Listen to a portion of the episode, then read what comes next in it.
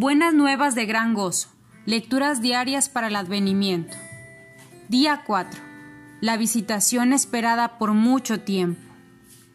Bendito el Señor Dios de Israel, que ha visitado y redimido a su pueblo, y nos levantó un poderoso Salvador en la casa de David su siervo, como habló por boca de sus santos profetas que fueron desde el principio, salvación de nuestros enemigos y de la mano de todos los que nos aborrecieron.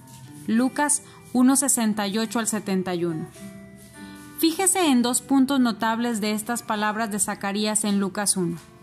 Primero, nueve meses antes, Zacarías no podía creer que su esposa tendría un hijo, pero nueve meses después, lleno del Espíritu Santo, él estaba tan convencido de la obra redentora del Señor a través del Mesías que la anuncia como algo ya sucedido. Para el que tiene fe, un acto prometido por Dios es tan actual como algo que ya se ha hecho. Zacarías aprendió a confiar en la palabra de Dios y por lo cual tenía una seguridad notable. Dios ha visitado y redimido. Segundo, la venida de Jesús el Mesías es una visitación de Dios a nuestro mundo. El Dios de Israel ha visitado y redimido. Por siglos, los judíos habían lamentado bajo la convicción de que Dios les había abandonado. El espíritu de profecía había cesado. Israel había caído en las manos de Roma.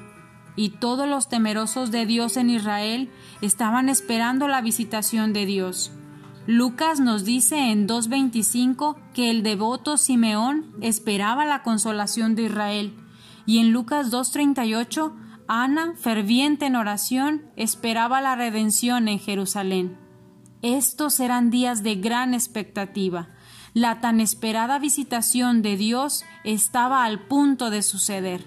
Sin duda, Él estaba a punto de venir en una manera que nadie esperaba.